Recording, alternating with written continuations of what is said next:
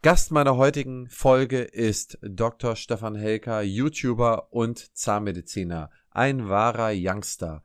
Wer kann von sich behaupten, bis zu fünf Videoclips pro Woche auf YouTube rauszubringen, die Zahnmedizin einfach zu erklären und sogar sechsstellige Anzahl an Klicks zu bekommen? Mit in Richtung 30.000 Abonnenten bei YouTube, was aus meiner Sicht im deutschen, im Dachraum, im Zahnmedizinbereich einmalig ist. Innerhalb von drei Jahren aufgebaut, hat sich Stefan da schon seine Marketingmaschinerie geschaffen. Chapeau dazu. Wie er das macht, wie er trotzdem noch bis zu zehn Stunden am Tag operiert, das erzählt er mir in der heutigen Folge. Viel Spaß beim Zuhören. Herzlich willkommen beim Praxisflüsterer Podcast Staffel 3 Youngstars. Ich porträtiere Wissenschaftler, Gründer, Zahnärzte, die ihren Fußabdruck hinterlassen haben und von denen wir in Zukunft noch eine ganze Menge hören werden. Partner dieser Staffel ist die BFS. Hi Stefan, ich freue mich, dass du mein Gast bist. Erzähl mal, wer bist du, wo kommst du her? Ja, erstmal ganz, ganz herzlichen Dank, dass ich äh, bei dir sein darf. Und ja, wer bin ich? Ähm, wo komme ich her? Ich bin zunächst einmal 38 Jahre alt, noch. Und ähm, ja, bin geboren in Duisburg, aufgewachsen in Herne im schönen Ruhrgebiet. Die ersten 18 Jahre überspringen wir erstmal die Kindheit. Ich denke mal, da ist nicht so extrem viel Relevantes, aber dann fängt es auch schon an. Ich bin im Prinzip so, eine, so ein Kind des Internets. Also ich habe bereits 1994, 1995 meinen Internetzugang damals bekommen, habe sogar mit fünf Jahren schon meinen ersten Computer gehabt. Das war damals sehr, sehr unüblich, ein Amiga 500. Und äh, ich glaube, das ist so das ein, eine, was mich vielleicht so ein bisschen von den normalen Generation, ähm, ich sag mal Generation X Leuten so ein bisschen unterscheidet. Ich bin fast Digital Native und äh, nicht so sehr Digital Immigrant, was so die Leute, die so zwischen 30 und 40 sind, eigentlich ja sind. Und dann ähm, relativ schnell nach dem Abitur ähm, gewusst, dass ich in den Bereich Zahnmedizin gehen möchte, beziehungsweise habe mich damals zwischen den Bereichen Medizin und Zahnmedizin entschieden. Mein Vater war damals ähm, Hausarzt und meine Mutter war Zahnärztin mit eigener Praxis, beide mit einer äh, Praxis. Mein Vater aber sehr lange vorher im Krankenhaus hat man auch sehr, sehr im Mindset gemerkt. mein Vater war eher so, hatte die Angestelltenmentalität noch, hat das dann irgendwann mit rübergenommen in die eigene Praxis. Und meine Mutter war von vornherein immer schon selbstständig.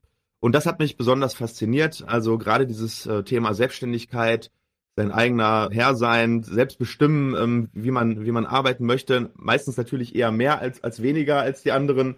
Und selber sozusagen seines eigenen Glückes Schmied zu sein. Das war so das eine, was mich sehr, sehr stark geprägt hat. Und das zweite war dann eben ähm, dieses Thema Online. Ich habe schon früh immer versucht zu gucken, wie kann man Dinge digitalisieren, wie kann man Dinge digital machen, wie kann man vorwärts gehen und Sachen, die in der analogen Welt vielleicht nicht mehr so effizient funktionieren, ähm, in der digitalen Welt besser abzubilden. So, und dann im Großen und Ganzen. Äh, äh, Stefan, ich hake da mal kurz ein und habe mal eine kleine Nachfrage. Und zwar, ja. warum hast du dich denn äh, für Zahnmedizin entschieden? Also ich meine, du hättest ja jeden anderen Medizinbereich der Welt wählen können. Warum ausgerechnet Zahnarzt? Also ich fand immer äh, Zahnmedizin, also zum einen habe ich äh, ein Praktikum gemacht damals im Krankenhaus und ich habe diese Story schon öfter erzählt, aber ich habe damals an der Schleuse gearbeitet im OP und habe gesehen, dass der Arzt, der morgens zum Dienst kam, mit mir gemeinsam. Dann ähm, bin ich abends nach Hause gegangen als ähm, Zivi, als Zivildienstleistender und bin am nächsten Morgen wiedergekommen. Da war der gleiche Arzt immer noch da. Mhm. Sah aber nicht mehr so gut aus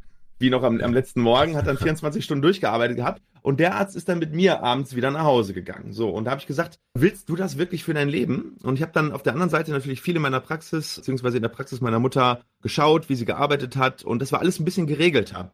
Im Nachhinein war das eigentlich aus den falschen Gründen die richtige Entscheidung. Ja, äh, außerdem fand ich den Beruf sowieso extrem interessant. Also das einmal das, das Akademische mit dem Handwerklichen zu kombinieren und dass man in der Zahnmedizin einfach eine so große Aufspreizung hat. Also ich habe das Gefühl, es gibt fast keinen Bereich, also Zahnarzt, der darf ja fast alles machen. Der darf äh, im Prinzip von der Füllung bis hin theoretisch zur Tumor-OP im Mund ähm, wirklich alles machen. Und das fand ich damals schon immer faszinierend. Habe damals auch öfter mal bei einem Chirurgen, der bei uns ähm, Implantate gesetzt hat, mitgeguckt. Und da ist eigentlich mein, ja, mein Entschluss schon eigentlich gefallen gewesen. Du willst später mal ähm, auf jeden Fall chirurgisch äh, tätig sein und das mit der Zahnmedizin zu kombinieren. Und daraus ist dann die Oralchirurgie, Implantologie geworden. Bist du denn auch damals schon so ein, so ein kleiner Bastler oder äh, Lego-Fummler oder handwerklich Begabter? Hast du dich da schon hervorgetan?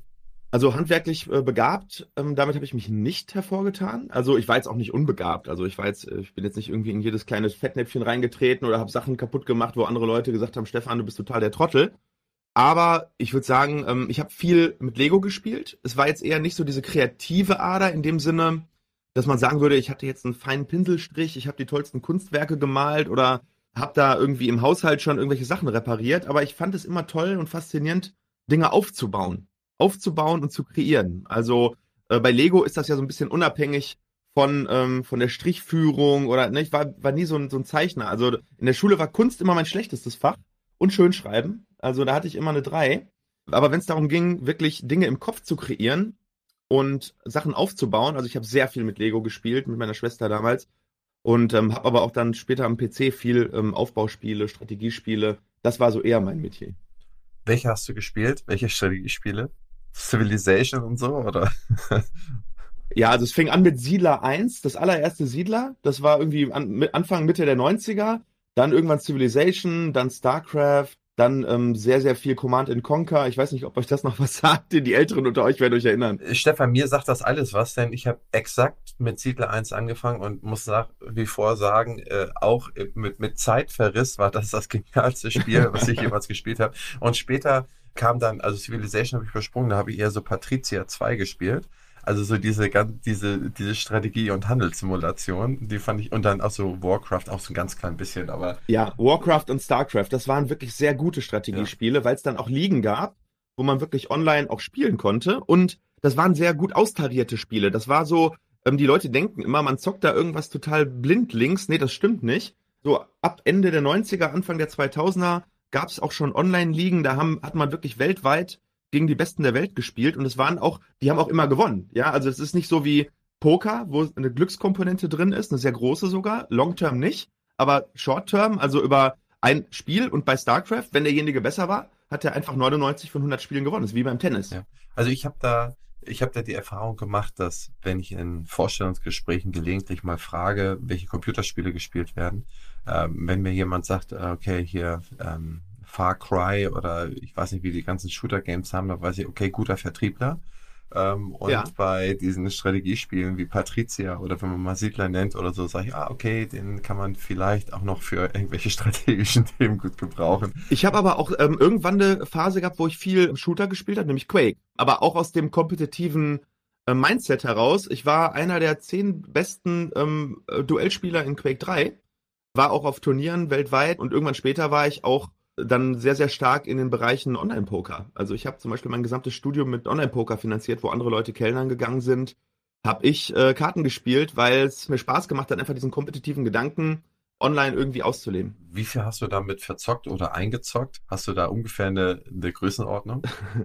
ähm, auf jeden Fall gut sechsstellig. Wahnsinn ähm, bloß nicht die Leute hier dazu verleiten, dass man später sein Zahnmedizinstudium gezockt. Nein, nein, nein, nein, nein. Also das Problem ist beim, beim, beim Pokern, wenn du ein bisschen schlechter, du kannst der zweitbeste Spieler der Welt sein, mhm. wenn du gegen den Besten spielst, verlierst du Geld. Mhm. Das heißt, beim Pokern kommt es auch ganz viel darauf an, sein Ego zurückzustellen und zu sagen, hey, ich spiele zum Beispiel, wenn ich merke, der ist besser, dann verlasse ich den Tisch. Es gibt viele gute Pokerspieler, die trotzdem Geld verdienen, weil sie sich immer mit dem Besten messen wollen. Und das ist beim Poker natürlich nicht gerade zielführend. Okay, machen wir mal einen kleinen Sprung. Du bist jetzt, äh, hast dich entschieden, Zahnarzt äh, zu werden. Wo hast du studiert? Wie ist es dann weitergegangen? Also ich habe in äh, Münster studiert. Das war auch mhm. meine Wunschstadt. Ähm, mhm. Hatte Glück, dass ich mir das ähm, aussuchen konnte nach dem Abi. Bin dann da auch komplett geblieben. Habe auch komplett durchgezogen, also kein Semester irgendwie wiederholt. Hast du dann mit Paul zusammen studiert? Ich habe mit Paul zusammen studiert. Mit dem habe ich auch vorgestern noch einen Call gehabt. Wir waren damals eine Clique. Das war eine ganz kleine Clique mit drei, vier, na sagen wir fünf, sechs Jungs. Wir haben auch jetzt immer noch Kontakt und ähm, witzigerweise sind das alles auch Leute, die etwas andere, teilweise etwas andere Wege gegangen sind. Ähm, nicht so diesen Standardweg. Selbstständig, Einbehandlerpraxis und dann mit 65 in Rente. Das machen, macht fast keiner von denen. Also der Jahrgang 83 sozusagen. 82, 83, 82. Aber waren auch 83er dabei. Aber dieser Jahrgang war wirklich ein sehr, sehr guter, ja. guter Wein, guter Jahrgang. Okay, erzähl weiter. Dann hast du Münster, hast du Zahnmedizin durchgezogen und was kam dann? Genau, also das ist dann sozusagen auch in meine, meine Online-Poker-Zeit so ein bisschen reingefallen. Dann bin ich in eine WG mit einem, mit einem ähm, anderen Poker-Profi gezogen und habe dann meine Assistenzzahnarztzeit in der Praxis desjenigen gemacht, der immer zu uns gekommen ist und die Implantate gesetzt hat. Das heißt, es war mir ganz, ganz wichtig, dass ich ganz früh in irgendeine Praxis komme, wo wirklich gemacht wird. Ne? Weil ähm, es bringt dir nichts, an die Uniklinik zu gehen, dort äh, für den Professor den Haken zu halten. Ich wollte raus ins Battlefield. Ich wollte so viel pro Zeiteinheit wie möglich machen. Und da hatte ich die Möglichkeit, also mein, mein, mein Ex-Mentor oder mein, mein Mentor von damals, der ähm, hat über 2000 Implantate im Jahr gesetzt, tut er auch immer noch. Und ich konnte vom ersten Tag an, der hatte so viel zu tun, ähm, ich konnte da hasseln ohne Ende und habe nach drei Jahren mehr Implantate gesetzt als die meisten anderen Leute in ihrem ganzen Leben und auch vor allem gesehen, ja, von jemandem, der es wirklich seit 20 Jahren macht und 40.000 Stück gesetzt hat. Wer ist dein Mentor gewesen? Kennt man ähm, Jürgen Vosshans heißt der aus Telgte. Okay. Der ist so ein bisschen unter dem Radar, der ist nicht so bekannt, weil das ist halt einfach ein absoluter Machertyp. Und der, ähm, der redet nicht viel, also der redet schon viel, aber der redet nicht viel nach außen und der macht einfach. Und mhm. das ist so wirklich so ein Typ, der geht auch abends um 22 Uhr noch nach Hause und repariert dann noch sein Saunahäuschen oder seinen Stuhl, der kaputt gegangen ist, bevor der einen anderen Handwerker ruft. Ne? So ein echter Maker. Und habe da sehr, sehr viel gelernt. Also das war so der eine Teil meines Mindsets, zu sagen, okay, von nichts kommt nichts. Um Output zu generieren, musst du natürlich irgendwo die äh, Möglichkeit haben. Das hat super gut geklappt. Also ich habe da echt viel gelernt und danach bin ich dann in die äh, St. Lukas Klinik in Solingen gegangen, habe da noch mein Klinikjahr gemacht und 2014 ähm, habe ich dann die Praxis von meiner Mutter übernommen und da startet so eigentlich die, die, die richtige Reise. Cool, erzähl mal, wie sah die Praxis deiner Mutter aus zu dem Zeitpunkt, als du sie übernommen hast? Also wie viele Mitarbeiter, wie viele Räume hattet ihr? Ja, erzähl mal ganz, ganz grob den, den Gang durch den Vorgarten. Also die Praxis hatte in etwa 140 Quadratmeter, drei Behandlungsräume. Die Einheiten waren nicht super, also es gibt, ich, dadurch, dass wir auch viel in anderen Praxen unterwegs waren in der Implantologie, habe ich ja gesehen, was so der Durchschnitt ist in der deutschen Praxis. Also würde ich schon sagen, überdurchschnittlich, aber nicht unbedingt super, super neu. Also da, da war schon auf jeden Fall Renovierungsbedarf. Drei Einheiten äh, Mitarbeiter hatten wir, glaube ich, fünf. Ja, meine Mutter hatte eine ganz klassische, relativ gut gehende Einbehandlerpraxis. Ich würde sagen, überdurchschnittlich im oberen, im oberen Quartil, aber da im unteren Bereich, so von den Umsätzen her. Okay, und was hast du dann gemacht oder was waren so deine ersten Schritte? Hast du dann mit deiner Mutter parallel gearbeitet oder hast du, ähm, hast du gesagt, Mutti, ähm, jetzt übernehme ich das Ruder und genieße die Zeit oder wie, wie, wie war dann so der Ablauf? Es war so, ich habe auch einen kleinen Teil der Story ehrlicherweise ausgelassen. Ich wusste nicht, dass der jetzt noch relevant ist oder wird. Ich habe diese ersten vier Jahre, die ich beim Jürgen Vosshans gearbeitet habe, das Ganze aufgesplittet. Das heißt, ich war immer die Hälfte der Zeit bei äh, meiner Mutter in der Praxis schon und die andere Hälfte war ich in, ähm, in Telgte. Das heißt, ich bin immer hin und her gependelt. Dadurch hatte ich schon sehr guten Zugang zu der Praxis. Das heißt, ich war eigentlich schon vier Jahre noch länger. In, als ich in der St. Lukas Klinik war, bin ich auch noch immer nach meinen Nachtdiensten immer in die Praxis gefahren und habe dann da sozusagen immer noch so einzelne Stunden oder halbe Tage gemacht. Also ich war immer präsent in der Praxis schon fünf Jahre vorher, aber da hat sich das natürlich dann so ein bisschen gedreht, weil ab 2014 zum einen natürlich in Vollzeit das hat auch bedeutet, es mussten mehr Patienten her, weil das, was vorher, na sagen wir mal, vielleicht 15 Stunden waren, waren jetzt 40 und meine Mutter war ja auch noch immer Vollzeit da. Und ich hatte die Herausforderung zu sagen, hey komm, wir müssen jetzt mal gucken, dass wir hier für zwei Vollzeitbehandler genügend Patienten bekommen. Und auf der anderen Seite musste ich natürlich auch dafür sorgen, dass ich in irgendeiner Art und Weise meine Implantologie, die ich ja, das ja, was ja meine Vision ist und war damals auch schon, dass ich das wirklich ähm, irgendwann auch mal in Vollzeit machen möchte. Mittlerweile schon wieder eine ganz andere Vision, aber damals zumindest das musste ich ja irgendwie bewerkstelligen. Und deswegen mussten da eben ein paar Dinge geändert werden. Zum einen baulich. Das heißt, wir haben dann ähm, relativ schnell, das hat aber noch ein Jahr gedauert, für 2016 war das dann im Endeffekt den Ausbau der Praxis geplant und dann auch durchgeführt von drei auf fünf Behandlungszimmer. Aber das Wichtigere, also war wirklich dann die Kommunikation nach außen im Endeffekt. Also, dass wir dann angefangen haben, Marketing zu machen auf allen Kanälen. Und dafür bin ich ja mittlerweile eigentlich auch deutschlandweit bekannt, dass wir es wirklich verstehen, Sichtbarkeit zu generieren, Brand Awareness zu generieren und die richtigen Messages auf den richtigen Kanälen zur richtigen Zeit zu senden. Und das fing damals an. Also das fing eigentlich an mit, mit Facebook.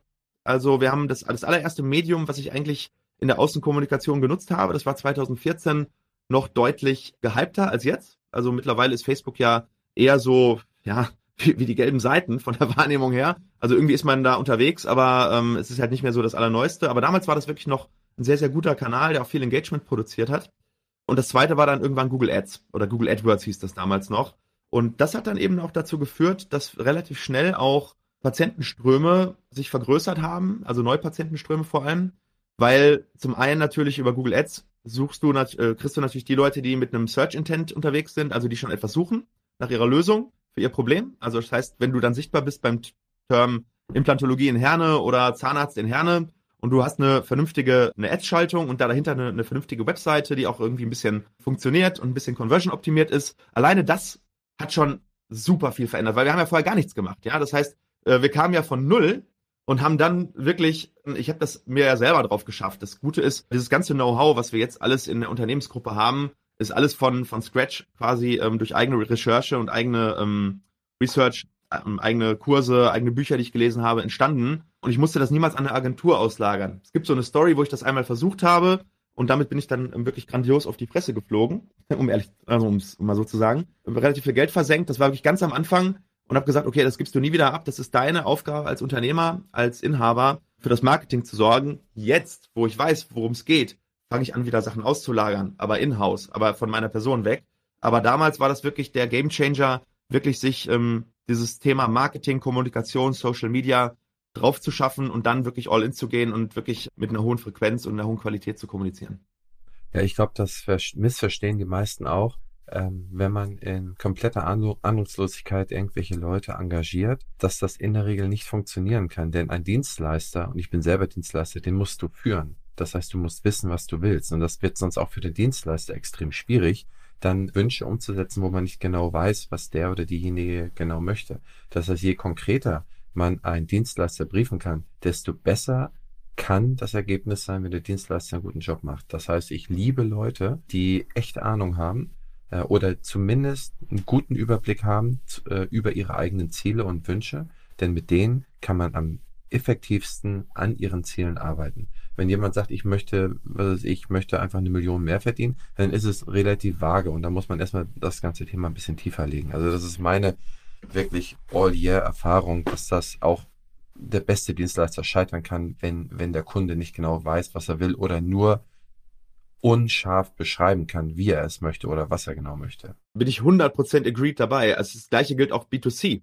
Das heißt, wenn der, äh, wenn der Zahnarzt seine Dienstleistung nicht kommunizieren kann und andersrum der Patient nicht in einen, einen Status versetzt wird, eine selbstbestimmte Entscheidung zu treffen, das ist ja das, was wir mit unserem YouTube-Kanal äh, in Deutschland erreichen wollen, dass Menschen eine selbstbestimmte Entscheidung beim Zahnarzt treffen, dann kann das Ergebnis nur, entweder man trifft durch Glück, ja, das gibt's ja auch, ne? Also, ne, sag mal so, äh, man kann ja, man hat ja auch eine Erfahrung und so, man weiß ja auch ungefähr, was eine gute Qualität ist, aber je, je klarer ich bin in meinen Anweisungen in die eine Richtung und je klarer der andere ist in der, in der Ausführung des Ganzen und je kompetenter der ist, umso exakter und besser wird das Ergebnis immer, egal wo.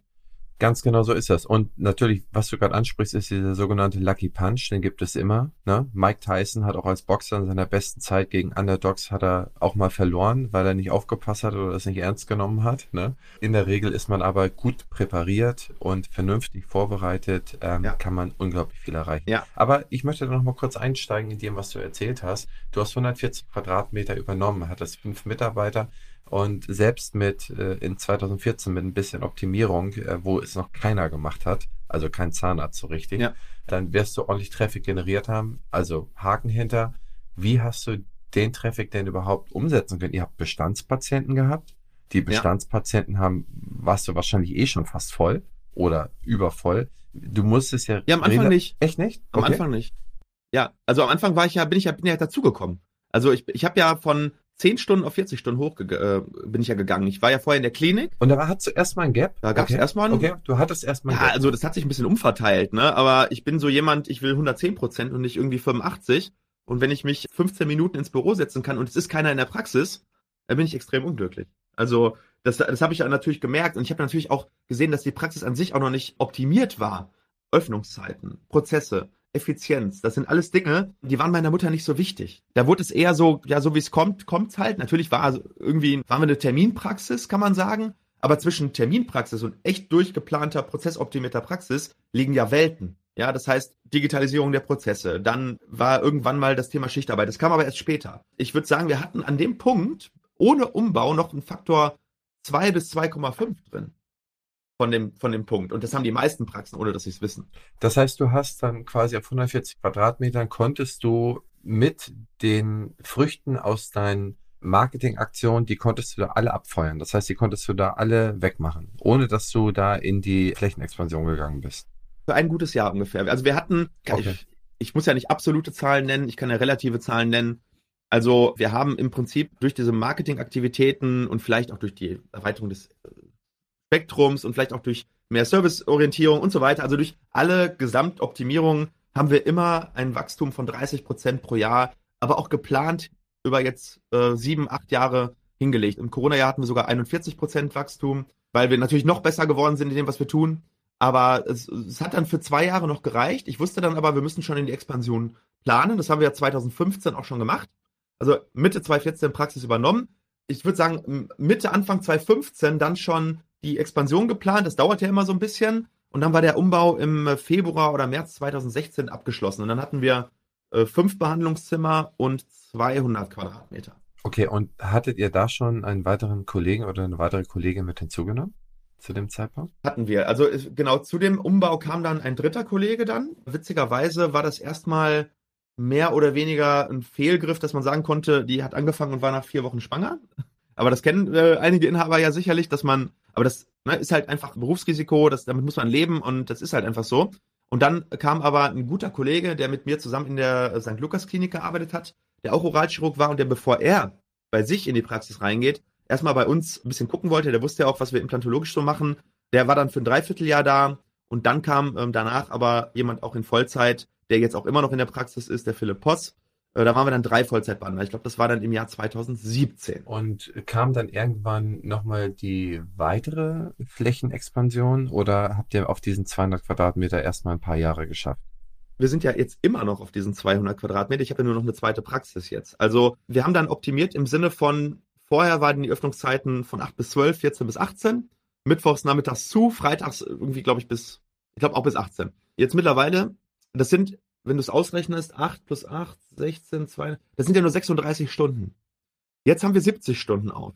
7 bis 21 in Zweischichtsystem. Das heißt, alleine ohne, dass wir irgendwas machen, haben wir sozusagen da schon eine Verdoppelung der Kapazität. Und wir haben jetzt auf fünf Behandlungszimmern vier Vollzeitbehandler und zwei Prophylaxekräfte untergebracht. Wir sind natürlich völlig am Limit, aber wir haben die Umsätze im Groben und Ganzen versechsfacht in der Zeit. Also in sechs Jahren versechsfacht. Äh, habe ja noch eine zweite Praxis dazu genommen. Das heißt, da sind wir dann irgendwie bei einem Faktor 10. Also von dem, was wir 2014 gemacht haben, haben wir jetzt einen zehnfachen Umsatz. Ich habe eine zweite Praxis in Plettenberg noch übernommen. Und Wie weit ist das von Herne entfernt? 60 Kilometer. Da haben wir sechs Behandlungszimmer auf 210 Quadratmetern. Wir sind aber an beiden Standorten jetzt ähm, dabei zu expandieren. Also das heißt einmal in Plettenberg von sechs auf zehn Behandlungszimmer und wir bauen eine der größten Zahnkliniken in Deutschland in Herne mit äh, auf 2000 Quadratmetern. Wahnsinn. Und wo genau in Herne baut ihr das? Das ist in der Nähe vom Hauptbahnhof. Das ist sozusagen ähm, vis-à-vis vom Rathaus. Da bauen wir jetzt erstmal fürs erste 23 Zimmer. Oh, Wahnsinn eigener OP-Trakt, eigene Prophylaxe-Abteilung, VIP-Übernachtungskonzept, ein Riesending. Aber das ist auch notwendig. Also ich könnte jetzt auch in Herne schon direkt wieder einen fünften, sechsten Zahnarzt anstellen. Wir sind jetzt in der kompletten Effizienz. Ja, das ist auch vielleicht mal nicht schlecht gewesen, ein, zwei Jahre in der Konsolidierung, weil du natürlich dann auch deinen Patientenstamm um, umwaschen kannst. Du kannst natürlich gucken, dass deine Prozesse besser werden. Wir sind jetzt gerade dabei, unsere Prozesse 10x-Proof zu machen, also nochmal 10x-Proof. Und Ziel ist es wirklich, äh, also einmal natürlich auf der unternehmenskulturellen Seite. Wir bauen da ein Fitnessstudio für Mitarbeiter rein. Wir machen da, werden ein eigenes Ernährungskonzept, ein internes Fortbildungssystem machen. Unglaubliches. Also wir wollen im Prinzip diese Zahnmedizin 4.0, was so in aller Munde ist. Das werden wir wirklich in aller, in, in, ja, in aller Macht und in aller, in aller Pracht dort realisieren. Das ist ja Wahnsinn. Hat Herne denn so ein Einzugsgebiet, dass ihr, dass ihr auch die Patienten dafür habt oder auf wie viel Kilometer Einzugsgebiet werdet ihr kalkulieren oder gehen? Also es ist eine gute Frage, aber es ist auch gleichzeitig eine blöde Frage, weil Einzugsgebiet ist immer relativ zur Kommunikation. Das bedeutet, wir haben ja jetzt schon Leute, die aus Marokko einfliegen, aus England, aus Österreich, aus der Schweiz, sehr viele Leute, die aus, aus dem süddeutschen Raum anreisen, wegen unserer Kommunikation und vielleicht auch wegen unserer Expertise. Und natürlich kommt das große Volumen immer aus dem Umkreis. Und es gibt eigentlich in Deutschland nur zwei oder drei Standorte, die so gut sind wie unser. Das ist, oder es gibt nur zwei, drei richtig große Ballungsgebiete. Das ist einmal Berlin, das ist das Ruhrgebiet. Und dann kann man noch mal so ein bisschen unten im, im, im süddeutschen Raum, so im Bereich Frankfurt, da ist ja auch noch mal so eine Agglomeration von äh, wirklich vielen Praxen. Ich halte aber das Ruhrgebiet für das attraktivste, weil in Berlin ist ein unglaublicher Wettbewerb. Im, Im Ruhrgebiet natürlich auch, aber wenn man jetzt mal relativ sieht, wie viele gut aufgestellte Konzepte gibt es in Berlin, wie viele gut aufgestellte Konzepte gibt es in Frankfurt oder in München und was gibt es dagegen im Ruhrgebiet, da muss man ehrlich sagen, ist der Markt eigentlich noch relativ soft. Und derjenige, der am besten kommuniziert, wird auch Patienten, und das sehen wir ja jetzt, wir haben ja eine, eine umkreisende Geo-Auswertung ähm, über unseren Dienstleister, über unseren Factoring-Dienstleister. Und bei uns kommen ähm, 25 Prozent der Leute aus einem Umkreis von über 30 Kilometern. Und 30 Kilometer bedeutet 5 Millionen Menschen, die wir erreichen. Also da hast du einen Radius von 30 Kilometer. Ja gut, dann hast du ja ein gewaltiges Einzugsgebiet. Für das Ruhrgebiet, also für Schleswig-Holstein, wo wir sind, sind 30 Kilometer gar nichts. Kriegst du wahrscheinlich deine 4000, 5000 Patienten. Aber für das Ruhrgebiet ist es natürlich 30 Kilometer gewaltig. Ja. Wirst du das denn peu à peu hochfahren? Das heißt, wann ist da der Bau fertiggestellt, beziehungsweise wann willst du das eröffnen? Und ähm, in welchen Schritten willst du das, ich sag mal so, in der Vollauslastung haben? Und die dritte Frage, willst du dann diesen Standort, den du jetzt in Herne hast, dann dafür aufgeben oder willst du den weiterfahren? Ich fange mal mit der letzten Frage an, weil das ist logisch. Wir werden den Standort natürlich verlegen und nicht den alten offen lassen. Das ist nicht wirklich sinnig. Wir gucken, dass wir es war von vornherein natürlich so geplant, auf der einen Seite. Auf der anderen Seite bauen wir natürlich ein ganz anderes Markenkonstrukt auf, auch von der Wahrnehmung her. Und da passt einfach die kleine Praxis jetzt in der, ähm, in der Steinstraße nicht mehr zu dem großen Konstrukt, was wir da bauen. Also wir, das Gebäude bauen wir auch selber. Das heißt, wir mieten nicht, sondern wir sind da kompletter Herr in unserem eigenen Hause. Dementsprechend können wir da auch Flächen so verteilen, wie wir das wollen. Also in dem Gebäude sind sogar noch mehr Sachen drin als nur unsere Klinik. Da ist, ist mein Startup Implatcheck drin, da ist ein Labor drin, da ist eben, wie gesagt, unten dieses Fitnessstudio drin, da ist ein Eventzentrum drin mit für bis zu 100 Leute, sodass wir auch externe Events ähm, veranstalten können. Da ist sogar im Prinzip ein Studio drin für Content Creation. Also da werden wir ein professionelles Bild, Video und Tonstudio reinmachen, um auch externe Kunden einmal über unseren, ähm, unser Startup Implercheck zu bedienen, aber eben auch unsere eigene Content-Produktion auf ein anderes Level zu heben. Wir werden das natürlich nicht voll ausbauen von Anfang an. Also wir werden die Infrastruktur komplett reinstellen. Und da muss ja eben im Prinzip schon voll ausgebaut werden. Das heißt, wenn wir sagen, wir wollen irgendwann mal in die Vollauslastung, das sind dann auch nicht mehr 23 Stühle, sondern wir haben noch Ausbaureserve, müssen wir natürlich schon den Empfang und die ganze Lobby und all das von der Infrastruktur her so aufbauen, dass es eben für dann passt. Also man ist am Anfang äh, sozusagen erstmal zu groß. Natürlich werden wir aber nicht alle Behandlungsräume von Anfang an ähm, ausbauen. Also wir gehen jetzt von fünf wahrscheinlich irgendwie auf zehn erstmal und dann haben wir peu à peu, dann ähm, äh, werden wir nach und nach erweitern und gucken, wo ist dann der Demand. Ne? Werden wir als, als nächstes zwei Prophylaxezimmer ausbauen, werden wir als nächstes zwei Behandlungszimmer ausbauen oder ähm, starten wir vielleicht erstmal nur mit einem OP und bauen dann irgendwann den zweiten relativ schnell aus. Das ist ja auch demand-driven. Das heißt, wichtig ist ja bei so einer Konzeptplanung auch, dass du nicht so ein, so ein Maßschuh planst, sondern dass du dieses Konzept so erweiterbar machst, dass genau, du später richtig. flexibel reagieren kannst. Vielleicht so mit Kinderzahnheilkunde der absolute ja. Mega-Renner und absolut gehypt. Dann müssen wir es so aufbauen. Antizipieren wir auch, ja, aber wir wissen es eben nicht. Vielleicht wird ähm, Alterszahnheilkunde das nächste große Ding. Vielleicht gibt es eine GOZ-Novelle und dementsprechend musst du gucken. Und, und wen bekommst du, ja? Das Recruiting wird, ein, wird viel wichtiger werden, als die Patienten zu bekommen. Da mache ich mir nämlich überhaupt keine Sorgen, weil wir werden ähm, so viel Sichtbarkeit haben, dass wir definitiv zumindest mit dem Tempo weiter wachsen können, wie wir es jetzt gemacht haben. Also 30 bis 40 Prozent pro Jahr, was bei der Größe, die wir jetzt haben, schon recht beachtlich ist. Also, aber ich glaube, im ersten Jahr wird es wahrscheinlich sogar noch mehr werden und dann werden wir irgendwann gucken, dass wir auf diese 30 Prozent kommen und da kann man sich relativ leicht ausrechnen. Wir haben dann jetzt so einen Faktor 4 bis 5, in dem wir reinwachsen müssen von der Behandlungsfläche her, ähm, beziehungsweise von der Zimmerfläche her. So, und dann machst du 1,3 hoch 6, 7, also 6, 7 Jahre ist so die, der Timeframe und dann ist geplant, ähm, im ersten Quartal 23 äh, zu eröffnen. Wir werden Ende dieses Jahres den Bau anfangen. Bis 28, 29, 30 wollen wir so in der Vollauslastung sein, dass wir uns über die Reserveflächen Gedanken machen wollen das, was wir bei unseren Existenzgründern immer wieder sehen oder auch bei unseren Bestandspraxen, wenn wir so 3000, die wir betreuen, das allergrößte Problem immer bei den progressiven Praxen, die wachsen sind, dass die räumlich limitiert sind.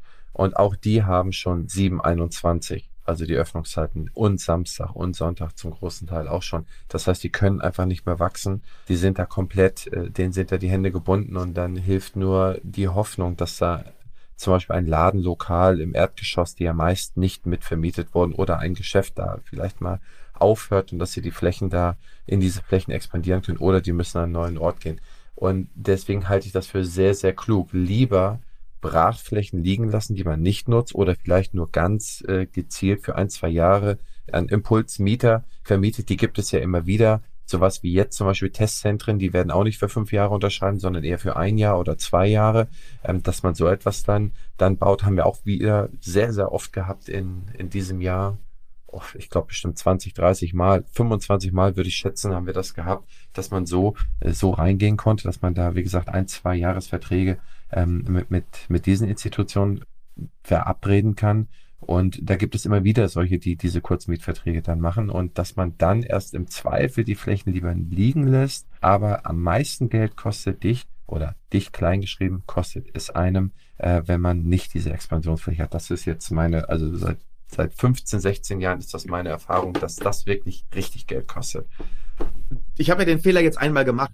Ne, in dem Sinne, ich wusste es damals aber auch nicht besser. Ich war, wir sind damals von, damals hat es sich angefühlt von drei oder fünf Behandlungszimmer, dass das eine große Aufgabe ist, das voll zu bekommen. Jetzt weißt du natürlich nicht, wie viel Risiko kannst du gehen. Ich habe jetzt einen Track, das Problem ist, du musst einen Track Record haben, um in die Zukunft zu projizieren oder projizieren zu können. Und selbst dann ist es natürlich immer noch mit einem gewissen Unsicherheitsfaktor behaftet. Das heißt, funktionieren die Maßnahmen, die einen jetzt bis hierhin erfolgreich gemacht hat, auch in den nächsten zehn Jahren? Ich bin da natürlich sehr optimistisch. Äh, Opti äh, Unternehmer sind immer Zweckoptimisten. Äh, die gehen immer davon aus, dass es, dass es immer besser wird. Ansonsten würde man das Risiko ja gar nicht eingehen. Ist ja natürlich auch ein relativ großes unternehmerisches Risiko. Wir vergrößern uns nicht um den Faktor 1,5 oder 2. Dieses 10x-Denken, das ist das, was eigentlich uns jetzt auch in den letzten ein, zwei Jahren geprägt hat, auch mein ganzes Team. Und die freuen sich alle auch darauf.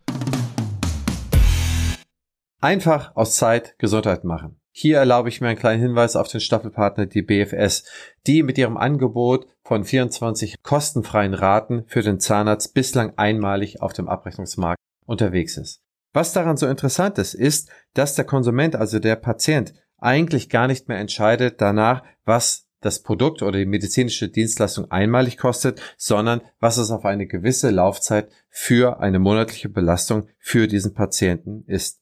Für den Zahnarzt ist es insofern auch sinnvoll, sich dahingehend zu entscheiden, weil der Zugang zu auch einkommensschwächeren Bevölkerungsschichten somit ermöglicht wird. Also schauen Sie einfach mal rein unter meinebfs.de-rp24 oder meinebfs.de-teilzahlung und nun weiter geht's.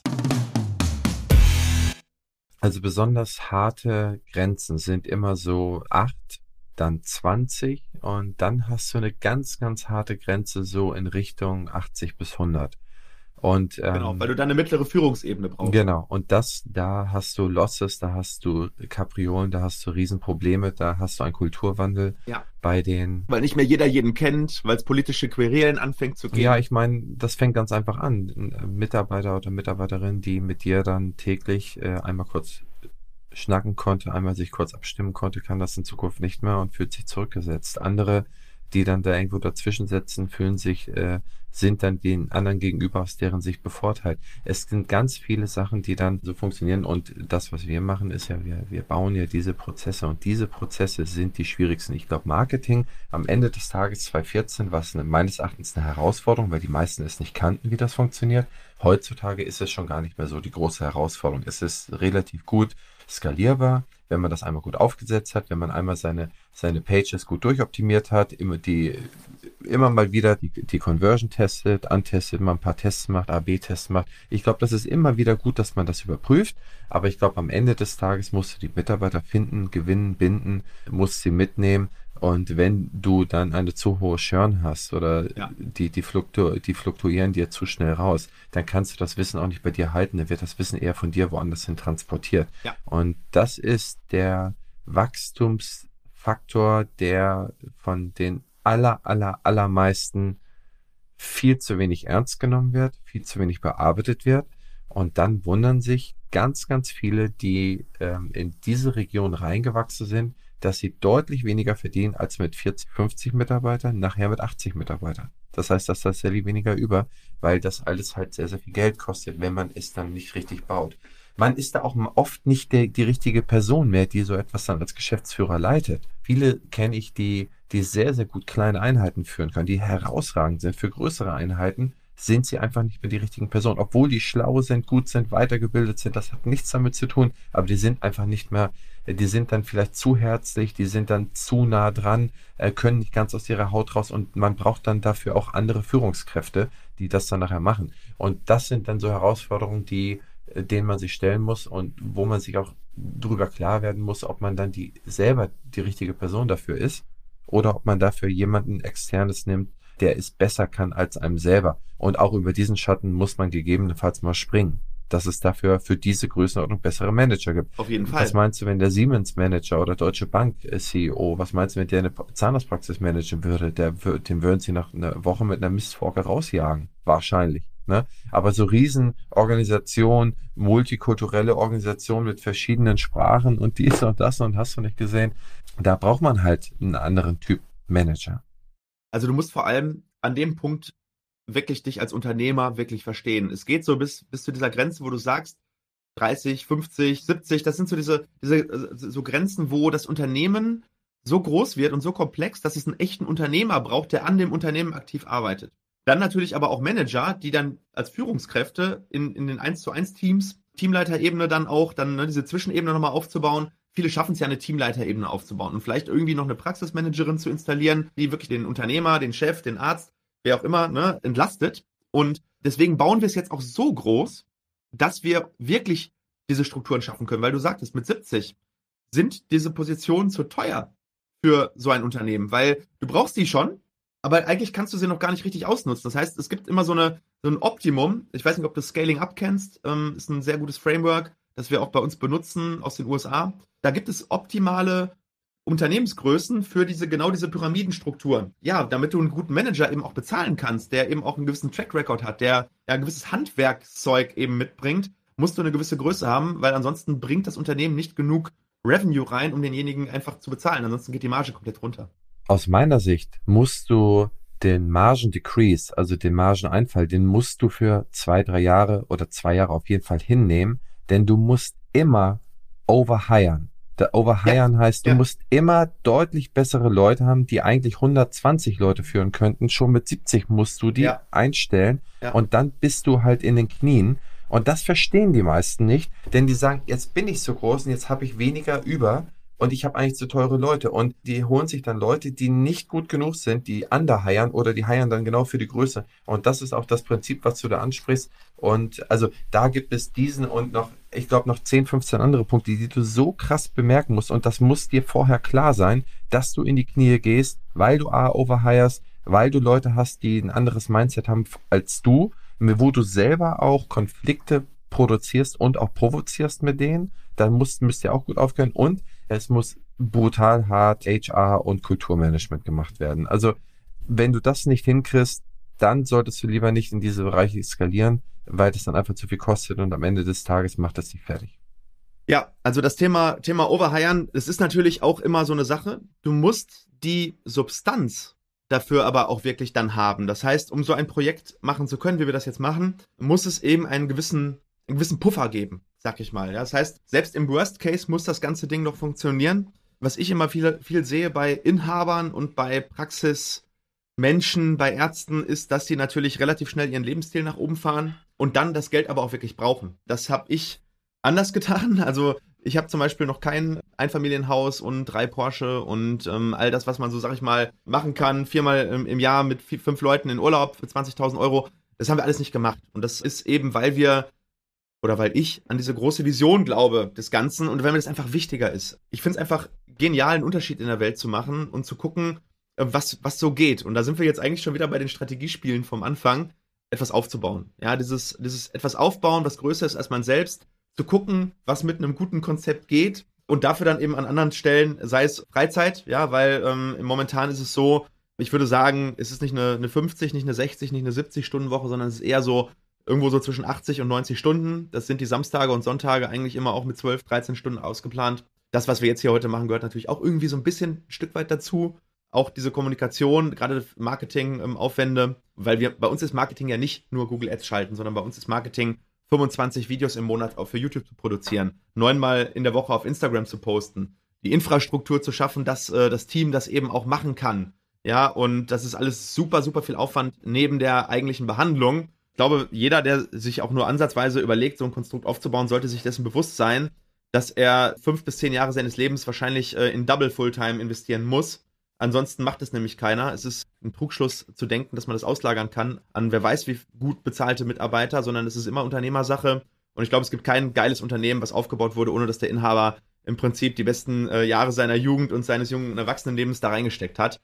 Und dann muss man es eben auch lieben. Und das ist das, was einen dann antreiben muss. Dann ist das nämlich nicht Geld, sondern ist es Impact und äh, im, im Prinzip dieses, dieser Legacy-Gedanke. Also die Amerikaner sagen da immer, ich habe ja lange da gelebt, ich übersetze es mal auf Deutsch, das Geschäftsleben ist wie das Alphabet. A, also die Arbeit kommt vor E, Erfolg. Und ähm, man muss da äh, voll reinholzen. Und ich glaube, der, der Gedanke scheint mir sehr romantisch, dass so geht innerhalb von kürzester Zeit, dass man nur noch Overhead Manager ist. Das funktioniert fast nie. Das funktioniert ja. gegebenenfalls mal ja. als Lucky Punch, dass man wirklich sehr, sehr an einer sehr, sehr exponierten Stelle ist, sehr, sehr gute Leute hat, die die, die Arbeit machen, aber meistens ist das mit sehr, sehr viel Entbehrung ja.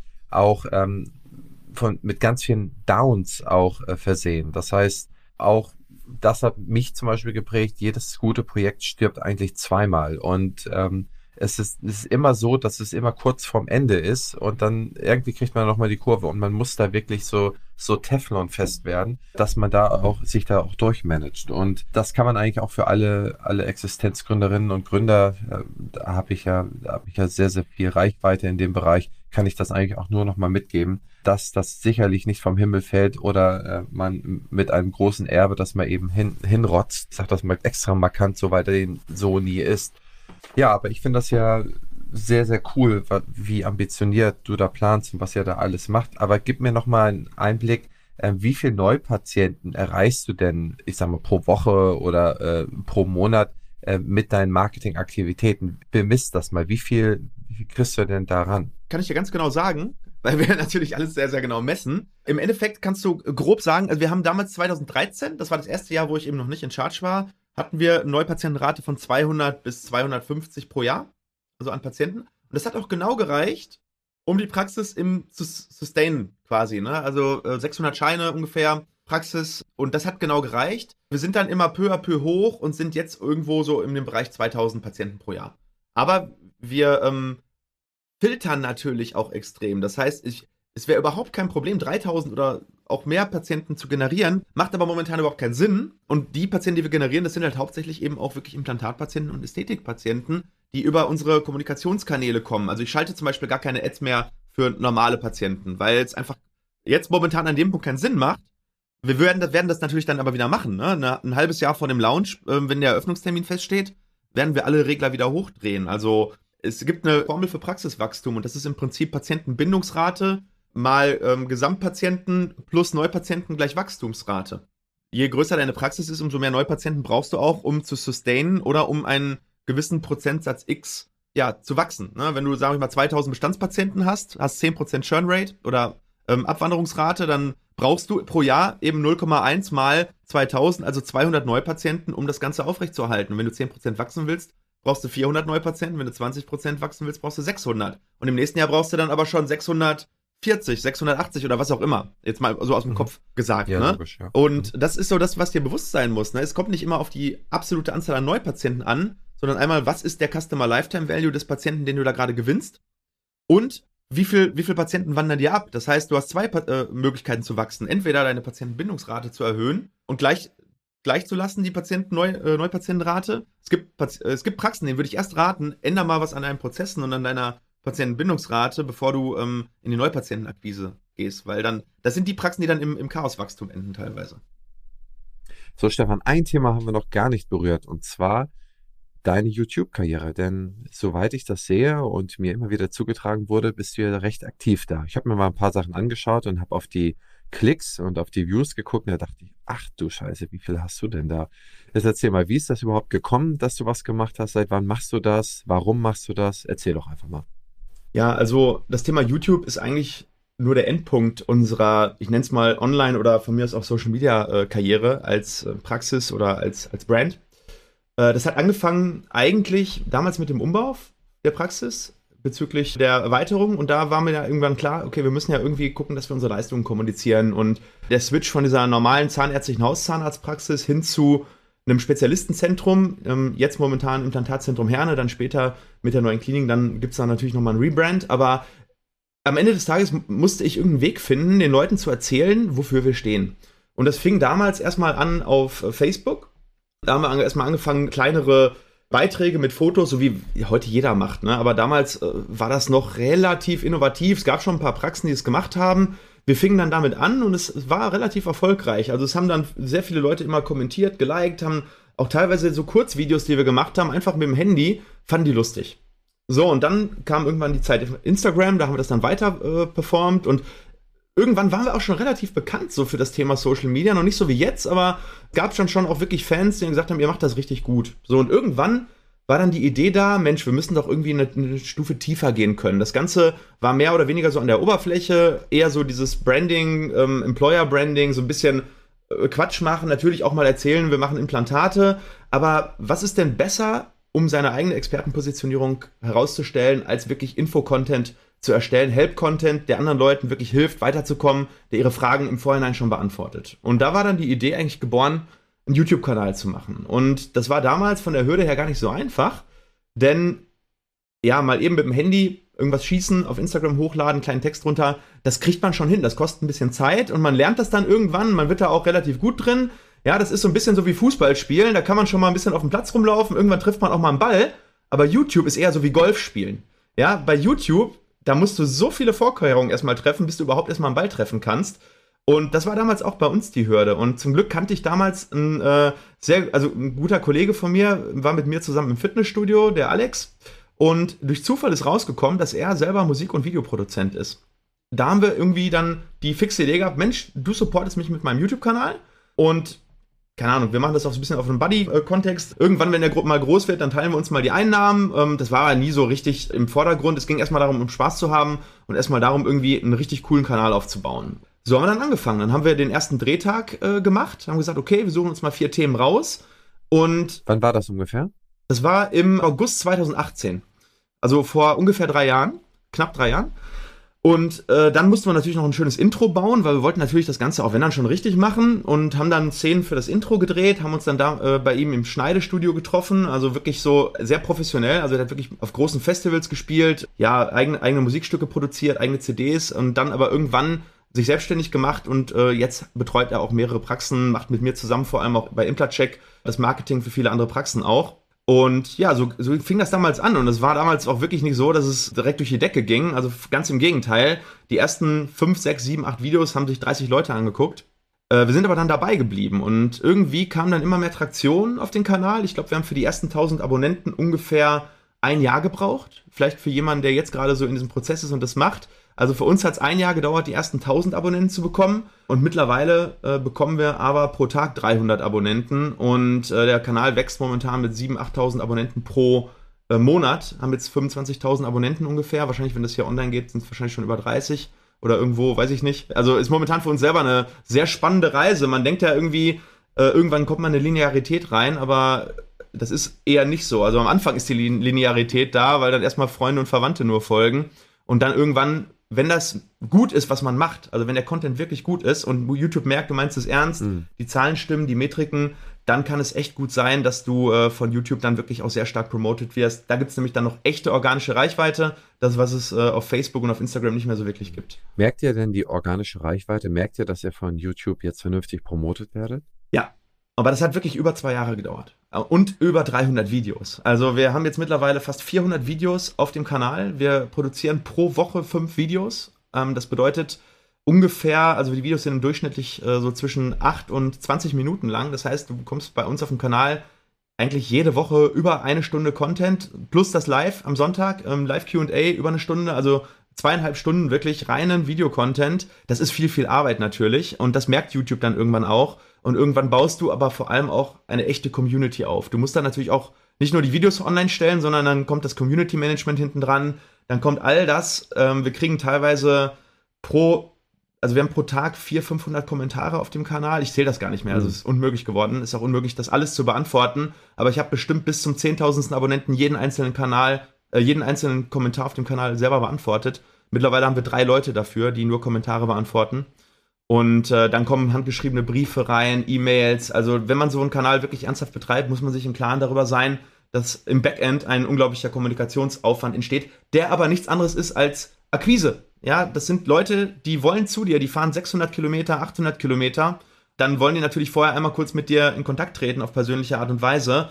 Äh, so ist eigentlich der neue Kennenlernprozess für Patienten, die wirklich ein großes Problem haben. Es geht hier nicht um eine Füllung meistens, sondern hier geht es häufig um Riesenrehabilitation. Es geht um Leute, die schon bei drei Ärzten waren und denen konnte nicht geholfen werden. Es geht um krasse Angstpatienten mhm. und die wollen natürlich dann über ähm, diese ja, Kanäle wie WhatsApp, über E-Mail, über Kommentare dann eben auch erstmal ein bisschen Vertrauen aufbauen. Erreicht ihr damit auch viele Zahnärzte oder ist denn das ist der Channel gemacht in erster Linie für die Patienten?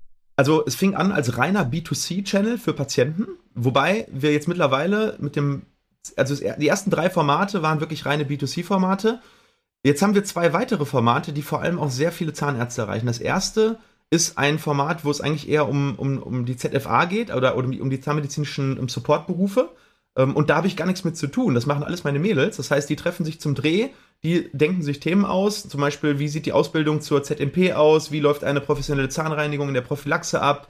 Was erwartet dich bei der Prüfung nach der Ausbildung und so weiter? Richtig cool. Also damit erreichen wir viele ZFAs und viele Leute, die vielleicht überlegen, diesen Beruf zu ergreifen. Und dann habe ich halt so eine Art, ja, ich sag mal, Mindset, persönliche Weiterentwicklungsformat, das nennt sich Highway to Helka, ähm, wo wir so ein bisschen darüber sprechen, was ist denn eigentlich für ein Mindset erforderlich, wenn man äh, ein bisschen erfolgreicher sein möchte, wie funktioniert Kommunikation heutzutage, welche Glaubenssätze brauche ich, um aus dem Durchschnitt rauszustechen? Und das zieht beide Seiten an. Also das hat mittlerweile ziemlich viel Traktion und wir kriegen sehr viel Rückmeldung, einmal von Zahnärzten, auch von ZFAs, aber auch von Patienten, die da sehr viel rausziehen. Wahnsinn. Habt ihr das alles in einem Kanal gebündelt oder habt ihr dafür auch jetzt mehrere verschiedene zueinander parallel laufende Kanäle aufgebaut? Nee, das ist alles auf einem Kanal gebündelt. Ähm, wir überlegen, eventuell irgendwann nochmal einen englischsprachigen Kanal zu machen und diese ähm, Videos dann sozusagen nochmal zu synchronisieren. Die würden wir auf einem eigenen Kanal dann synchronisieren.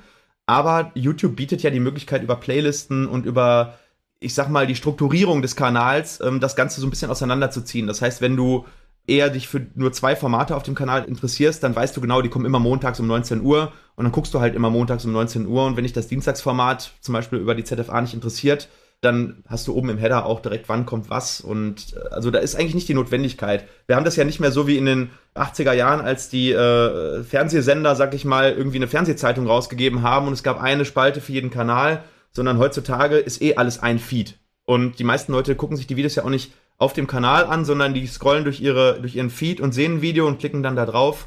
Und das ist wie bei Instagram, ne? Du, dass du mal wirklich durch einen Feed durchscrollst, da musst du dich schon sehr für eine Person interessieren. Ne? Das heißt, ihr, so wie ich jetzt raushöre, habt ihr im Backend jetzt schon mal drei Leute arbeiten, die sich nur um mhm. die Community kümmern? Nee, Fulltime nicht. Ähm, Teilzeit. Also wir haben zwei 450 Euro Kräfte und eine Fulltime. Verdient man denn schon Geld mit so einem Channel? Ja, jetzt seit kurzem hat mich das auch ein bisschen gewundert. Also der Channel, der verdient jetzt mittlerweile so um die 2500 Euro an Werbeeinnahmen pro Monat.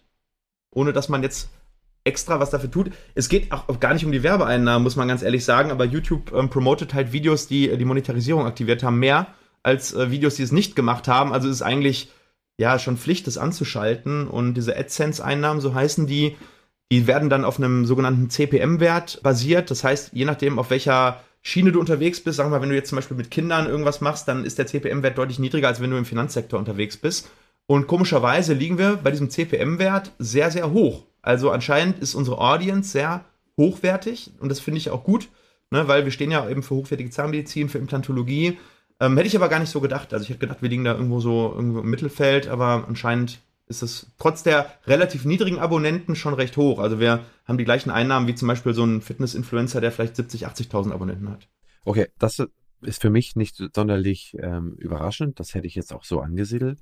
Und ganz klar, ihr müsst das annehmen, sonst äh, wird euch Google nicht mehr ausspielen, wir werden euch dann nicht mehr organisch äh, auffindbar machen. Ich, ich sehe jetzt beispielsweise, dass ihr bei Leuten, die mit mir zu tun haben, aber die euch nicht kennen, mittlerweile ausgespielt werdet. Dass ihr mir ausgespielt werdet, weil ich euch schon mal gesucht habe, angeklickt habe, ist keine große Überraschung. Aber das kommt ja auch nur dahingehend zustande, dass die ähnliche Interessen haben, zum Beispiel wie ich. Und äh, denen werdet, werdet ihr dann organisch ausgespielt. Und ich meine, so etwas kostet ja, wenn man sich so etwas kauft, wahnsinnig viel Geld. Ich kann dir sogar sagen, wie viel. Wie viel? also wir haben mittlerweile ungefähr 700.000 Aufrufe pro Monat auf dem Kanal. Ich habe das letztes, letztes Mal ausgerechnet. Ähm, ich, ich habe ja eine Zeit lang auch noch Werbung auf dem Kanal geschaltet. Und dann kannst du ja sehen, zu wie viel Prozent das zum Gesamten des Kanals beiträgt.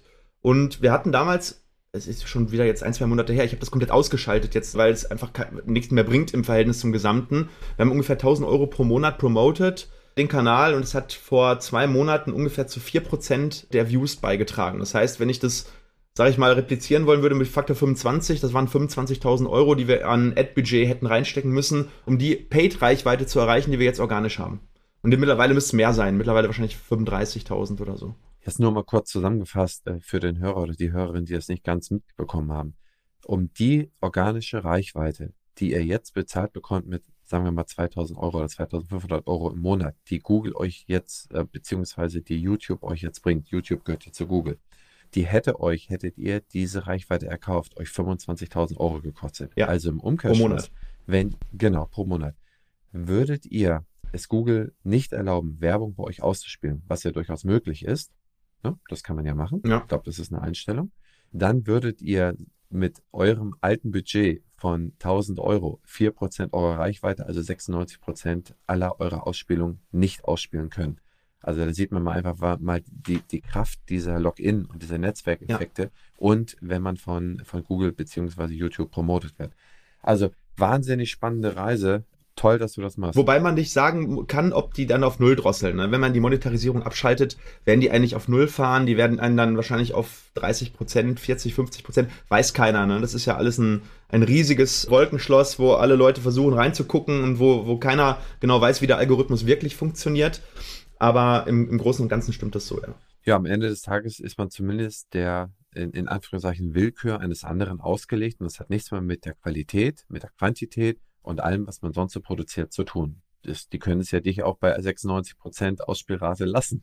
Also am Ende des Tages ja. ist es aber nicht sehr wahrscheinlich, wenn man denen die Monetarisierungsmöglichkeit nimmt. Wobei YouTube natürlich nur die Kanäle promotet, bei denen die Metriken stimmen. Ne? Also es gibt schon so ein paar Key Metrics, die wirklich gut sein müssen, dass YouTube dich überhaupt auf die Startseite zum Beispiel ausspielt. Oder bei den Suchen. Also du kannst ja auf verschiedene Art und Weise gefunden werden. Das eine ist, indem an, jemand anderes das teilt per WhatsApp das ist meistens sehr gering, außer bei irgendwelchen Influencern. Äh, da wird natürlich sehr viel geteilt, aber normalerweise, wenn du einen Help-Content machst, dann guckt sich YouTube eben im Prinzip an, wenn ein Suchbegriff gesucht wird. Implantate, Herne oder äh, nee, bei YouTube suchst du was anderes. Bei YouTube suchst du, wie funktioniert ein Sinuslift. Ja, und dann ist dein Video dasjenige, was am meisten geklickt wird und danach die höchste Watchtime generiert. Dann wird YouTube dich im Ranking weiter nach oben stecken. Und das ist ganz, ganz wichtig zu verstehen bei der äh, Erstellung des Contents, weil ähm, äh, Content-Erstellung ist auf YouTube völlig anders als auf Instagram. Ja, weil du einfach äh, ganz andere Metriken berücksichtigen musst. Und wenn du eben schlechten Content machst oder zum Beispiel du machst ein, ein Thumbnail, was total super ist, ja, da, jeder klickt da drauf, weil da steht unsere fünf Lifehacks, wie du äh, in drei Jahren 10.000 neue Patienten gewinnst. Und dann ist der Content aber schlecht. Also sprich, die Absprungrate ist sehr hoch dann wird YouTube dich vielleicht mal für zwei Tage ausprobieren oben, weil, weil viele auf das Thumb klicken, aber der Algorithmus merkt das sofort und dann verschwindet das Video halt irgendwo in der Versenkung und wird ab da keine Views mehr generieren und ist dann tot.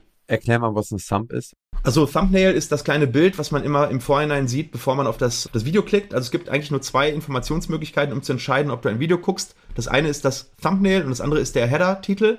Also sprich, was steht da? Und im Idealfall sollten sich diese beiden Sachen ergänzen. Zum Beispiel auf dem Thumbnail steht ein Schlagwort und im, im Header-Titel wird das dann so als, als, sag ich mal, als Unterschrift nochmal äh, erklärt, was das bedeutet. Und da ist auch sehr, sehr viel Arbeit drin und ist eine kleine Wissenschaft, das äh, optimal zu gestalten. Da haben wir auch viel gelernt in den letzten drei Jahren. Stefan, kommen wir zum Schluss. Ich habe noch zehn Schnellfragen für dich und dann möchte ich dir in der Schlussformel, möchte ich mal dir entlocken, worauf du dich am meisten freust. Aber fangen wir mal direkt an. Recherche, Bibliothek oder Internet? Internet. Anlage, Sparbuch oder Aktie? Aktie. Rendite ist wichtig. Hast du einen Aktientipp für mich? Also, es ist kein ultra heißer Aktientipp, aber ich, ich verstehe nicht, warum die Leute Tesla so dissen. Ja, also es ist unglaublich, wie die Leute einfach nur im Frontend sehen, was, das, was jetzt das jetzige Outcome oder Output dieser Firma ist, aber nicht hinter die Fassade gucken, was da an Technologie dahinter steht und was für ein unglaublicher Vorsprung da ist. Und ich, die meisten Leute denken immer so, okay, es geht jetzt nur um den Gewinn, der zum Beispiel am Jahresende bei einer Aktie steht, und das stimmt nicht. Schaut euch bei jeder Aktie das Backend an. Was ist an Technologie da? Was sind an Assets da? Und das ist bei Tesla extrem krass. Also klar ist er von Elon Musk abhängig, da ist sozusagen noch das Risiko, wenn der einen Herzinfarkt kriegt, dann ist es halt scheiße. Aber wenn, wenn Elon Musk gesund bleibt, bin ich ganz, ganz sicher, dass äh, Tesla in zehn Jahren äh, mindestens das Fünffache bis Zehnfache von dem wert ist, was es jetzt wert ist. Spannend. Aber hier nochmal ein Legal Disclaimer, ist keine Anlageberatung. Ihr entscheidet selber, was ihr tut. Äh, das ist die persönliche Meinung von Stefan und ähm, wir werden sicherlich noch den ein oder anderen Podcast oder wo auch immer wir uns treffen, mal wiederführen und spätestens zehn Jahren werden wir das mal die Prediction mal überprüfen, Stefan. Ja, ja. da ist es vielleicht größte, das größte Unternehmen der Welt. Obwohl Virgin Galactic ist natürlich auch momentan ein heißer Tipp, ne? Von äh, Branson. Also der ist ja ins All geflogen jetzt und äh, hat damit Jeff Bezos geschlagen. Ist natürlich äh, First Mover Effekt, aber ist schon stark angestiegen leider. Fortbewegung fern, Zug oder Flieger? Flieger. Bist du mal wieder geflogen nach der Pandemie? Nein. Ich habe, ich hab, glaube ich, eineinhalb Jahre einfach komplett durchgehasselt hier in, Her in, in Herne und in unserem zweiten Standort. Aber ich glaube, Nach das Nachhaltigkeitsproblem ist natürlich da und der Zug ist natürlich in gewisser Art und Weise nachhaltiger. Ich glaube aber, dass wir die Transportation generell ähm, emissionsfrei irgendwie hinbekommen müssen, perspektivisch. Natürlich, aber jetzt momentan, um Zeit zu sparen, ist der Flieger da besser. Also wenn es wirklich um, um Long Range geht, ne, natürlich. Fortbewegung nah, Fahrrad oder E-Roller? Fahrrad, weil man es einfach äh, für die Gesundheit, die eigene. Kriegst du einen Daumen hoch von mir. ähm, Wohnen, Stadt oder Land? Stadt. Ich brauche auf jeden Fall Action. Ich merke das ja, ich habe ja eine Landpraxis, quasi eine Kleinstadtpraxis und ich habe eine Großstadtpraxis und ich bin halt ein Ruhrgebietsjunge und ich bin halt in der Metropole, Metropole ist jetzt auch übertrieben, aber in einer Metropolregion groß geworden und das kriegst du nicht aus einem raus. Urlaub, Küste oder in den Bergen? Ich finde beides geil, aber ich müsste mich, glaube ich, dann schon für die Küste entscheiden, weil ich einfach liebe, wenn es wirklich, wenn du die Wahl hast, ins Wasser zu gehen. Du hast die, meistens ist in den Küstenregionen auch mehr los. Ne? Da hast du, gerade wenn du auf Ibiza, Mallorca bist, die, die Bergregion ist meistens immer ein bisschen beschaulicher. Das heißt, ich glaube, müsstest du mal bei dir überprüfen, wenn du jedem die Frage stellst, jemand, der Stadt gesagt hat, sagt wahrscheinlich auch Küste. Müsstest du mal gucken, ob das korreliert packe ich jetzt einfach mal eine Excel rein und lass da mal, lass da mal so ein paar, so ein paar Überprüfungen rüberlaufen. Gib mir mal Bescheid, bitte. Also ich, mich würde es echt wundern, wenn die Leute, die Küste gesagt haben, ähm, auch gleichzeitig Land gesagt haben. Also ich wohne ja hier auch auf dem Land und ich würde auch immer Küste sagen. Aber tatsächlich, in den Urlaub fahre ich in die Berge, obwohl ich hier in der Küste lebe. Also das heißt, ich lebe am Land und fahre in Urlaub in, in die Berge, wohne aber auch in der Küste. Samstagabend, Netflix oder ARD und ZDF? Ähm, am liebsten gar nichts von beidem weil ich glaube, dass man äh, heutzutage bessere Möglichkeiten hat. Wenn man Content oder wenn man irgendwas konsumieren möchte, gibt es halt viel, viel hochqualitativere Sachen. Also sprich Podcast oder auch Quality Content oder auch unseren YouTube-Kanal natürlich. Aber wenn ich mich entscheiden muss, würde ich mich äh, für Netflix entscheiden, weil ich keine Lust habe, ähm, kuratiertes Programm zu schauen, sondern dann lieber noch eine Auswahl habe und vielleicht eine hochqualitative Serie schaue. Obwohl die Mediathek von ARD und ZDF ist sowas von gut geworden in den letzten Jahren, muss ich sagen, das, das hat mich beeindruckt. Jetzt haben sie es ordentlich besser gemacht. Ja, aber dann kann man genauso gut auch auf YouTube gucken, weil da ist alles online bei denen, auch in der quasi auf dem Kanal. Das stimmt. Kino, Action oder Drama? Ich glaube, wenn ich mich jetzt entscheiden müsste, würde ich mittlerweile sogar Drama sagen, aber nicht so, nicht so ein Schnulzendrama, sondern ich finde diese, es gibt geile Serien, zum Beispiel ähm, Genius, kennst du das? Nein. Okay, Es ist jetzt zum Beispiel die äh, Geschichte von Albert Einstein. Das ist eigentlich ein Drama. Wenn da wirklich eine wahre Hintergrundgeschichte ist, finde ich das häufig sehr, sehr cool. Aber ich finde die Genre. Wo läuft die? Läuft die auf Netflix? Oder die, läuft auf, die läuft auf Amazon Prime, glaube ich. Ja. Äh, wirklich super gut. Oder das Leben von Picasso verfilmt. Äh, also eigentlich ist fast jede Doku ja immer auch irgendwie ein Drama. Ja, weil es werden keine Dokus über Leben geschri geschrieben, die komplett glatt laufen. Ist ja total langweilig, ne? Und deswegen finde ich Drama aber, aber nicht so konstruiert, sondern wenn es wirklich auf einer echten Hintergrundgeschichte basiert. Gerade Leute, die wieder aufgestanden sind, das ist, finde ich, total geil. Das ist inspirierend. Und Action, wenn es mal wirklich äh, im Kino sein soll, dann, dann gerne auch Action. Aber so zu Hause und für, sag ich mal, fürs Niveau ist dann Drama meistens doch ein bisschen besser. Ja, ein bisschen Ausgleich zu deinem ganzen blutigen Job, ne? Ganz genau. Einkauf, Amazon oder vor Ort in der Innenstadt? Leider, Tech Technology always wins. Und deswegen muss ich hier Amazon sagen die Innenstädte müssen es halt, ich finde das natürlich traurig. es ist ja, immer, es ist ja immer eine politische Antwort auf so eine Frage, die du gibst, ne, eigentlich. Ja, klar. Äh, aber die Innenstädte müssen es in Zukunft verstehen, den Einkauf zu einem Erlebnis zu machen. Ansonsten werden sie verschwinden, weil Convenience always wins. Das bedeutet, wenn du der, den Einkauf einfacher machst, günstiger, ne, die Leute scheren sich halt leider ein Dreck darum, dass du, dass der Bookstore äh, um die Ecke 23 Jahre lang da war und der und du da immer einen guten Kaffee bekommen hast, sobald es irgendwie das Buch drei Euro günstiger gibt und äh, Delivery on, on Demand äh, bis morgen, werden die Leute es anytime nehmen. Aber wenn der Bookstore es schafft, irgendwas Besonderes zu bieten, wofür es sich lohnt, dahin zu gehen, weil es einfach eine Experience wird, dann haben die Innenstädte und die Läden um die Ecke eine Chance zu überleben, aber dann halt in der Nische. Letzte Frage: Fortbildung, online oder persönlich? Kannst dich nie entscheiden. Je, je hochqualitativer die Fortbildung ist und je mehr es um das Thema Netzwerk und Persönlichkeit geht, äh, bin ich für bin ich vor, für vor Ort. Aber du musst nicht für jede kleine Schulung irgendwo hinfahren. Also ich glaube, das Thema wird sich extrem aufsplitten, dass die kleineren Sachen alle online gemacht werden und das ist total sinnvoll und vielleicht auch Masterminds online, all das äh, Austausch, aber dann mit so einem Hauptbaustein vor Ort. Also ich glaube, dass so dieses modulare, die Zukunft ist. Tut mir leid, dass ich immer nicht so schwarz-weiß denke. Ich, ich hasse schwarz-weiß-denken. Ich glaube, beides hat seine Daseinsberechtigung. Und ich glaube, dass wirklich diese Vor-Ort-Events, ne, ich war vor zwei Jahren bei Tony Robbins sechs Tage, Date with Destiny, äh, das kannst du nicht online machen. Also du kannst es online machen, aber diese, diese, diese Erfahrung, diese Intensität, die bekommst du da nicht rein. Und ähm, wenn es auch, ich war auf einem Unternehmerseminar, äh, da habe ich Leute kennengelernt, die kenne ich jetzt noch vor drei Jahren. Da, die habe ich dann in Wien besucht. Den, den hätte ich niemals in Wien besucht, wenn wir uns da nicht an der Bar kennengelernt hätten und drei Stunden lang noch über Mist geredet hätten und über, über irgendwelche anderen Sachen. Also jeder, der alles online auslagert, der verliert einen ganz, ganz krassen Networking-Teil bei den ganzen Events. 100% allein mit dir. Ich denke mal, Mainstream wird online sein, aber es werden immer die Kontaktpunkte, die werden persönlich sein. Ich war auch gerade vorgestern wieder bei unserem Betriebsleiter Zahnmedizin, äh, wo wir alle zusammen waren. Aber was sich da an Netzwerken bildet, die auch, wir machen sie auch schon seit fast 15 Jahren, die immer noch bestehen, die sich immer noch austauschen, die sich immer noch bereichern, die dadurch auch noch andere Leute kennenlernen.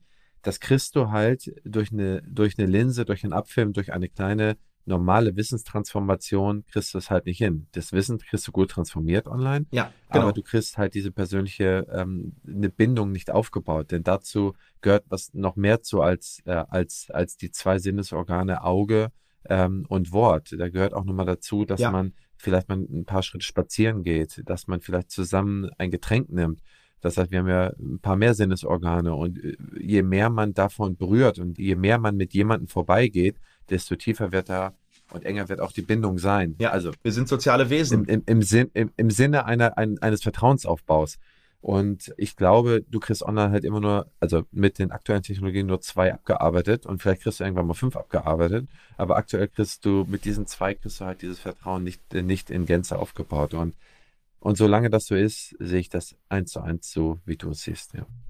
So, Stefan, es ist Zeit, zu einem Ende zu kommen. Ich würde dich bitten, nach diesem spannenden Interview mir auch nochmal ein paar Ideen oder Gedanken zu den nächsten zwölf Monaten beziehungsweise auf die Zukunft zu geben. Schieß mal los. Also persönlich freue ich mich natürlich am meisten auf die nächsten zwölf bis 18 Monate beim Bau unserer Zahnklinik. Das wird eine unglaubliche Reise, ein unglaublicher Trip. Ich freue mich da auf Höhen, auf Tiefen freue ich mich natürlich nicht, aber wir werden an diesen Tiefen wachsen, die definitiv kommen werden, ohne Zweifel. Aber am Ende des Tages freue ich mich auf den Tag, an dem wir den Schlüssel umdrehen und das Ding aufmachen und eine neue Ära in unserer Unternehmensgeschichte einläuten. Also das wird ähm, für mich das Highlight 2022, 2023 werden. Und im Generellen freue ich mich, wenn jetzt nach dieser Zeit der Pandemie irgendwann mal wieder Normalität einkehrt. Das ist gar nicht mal so sehr für mich. Ich habe selber gar nicht so sehr unter dem Ganzen gelitten. Ähm, Arbeiten ging ja und davon haben wir in den letzten, letzten Monaten viel gemacht, also viel gearbeitet. Von daher war das für mich gar nicht so extrem weit weg von der Normalität. Trotzdem freut man sich natürlich vor allem auch für sein Umfeld, meine Eltern, die vielleicht ähm, nicht diese Möglichkeiten haben, auszuweichen in ihrem Alltag und für die gesamte Gesellschaft, die das, glaube ich, bitter nötig hat, jetzt in den nächsten Monaten oder vielleicht auch im nächsten Jahr zu einer gewissen Art von Normalität zurückzukehren. Also ich glaube, da spreche ich vielen auch aus der Seele. Und ich bin gespannt, wie wir so als gesamtes Konstrukt Gesellschaft ähm, danach funktionieren werden, ob alles so werden wird, wie es früher war. Ich bezweifle es nämlich. Ich glaube, wir werden einige Dinge anders machen, gerade im Thema auch Digitalisierung. Und auch da freue ich mich extrem drauf. Stefan, hab herzlichen Dank. Viel Erfolg weiterhin bei allem, was du tust und was du dir vornimmst. Ja, lieber Christian, ähm, auch dir vielen, vielen Dank für, für das tolle Interview. Es hat extrem viel Spaß gemacht, über all diese Themen zu reden. Ich finde es immer spannend, mit Menschen, die nach vorne gucken, zu sprechen und vielleicht denen, die dann am anderen Ende der Leitung zuhören, ähm, die ein oder andere Inspiration liefern zu können und den einen oder anderen Impuls, um für sich Dinge umzusetzen. Und ähm, ja, wir werden uns bestimmt wieder hören. In diesem Sinne wünsche ich dir und äh, deiner gesamten Hörerschaft alles, alles Gute, viel Erfolg in der nächsten Zeit und sag bis bald. Mach's gut, mein Lieber. Bis Danny. Ciao, ciao.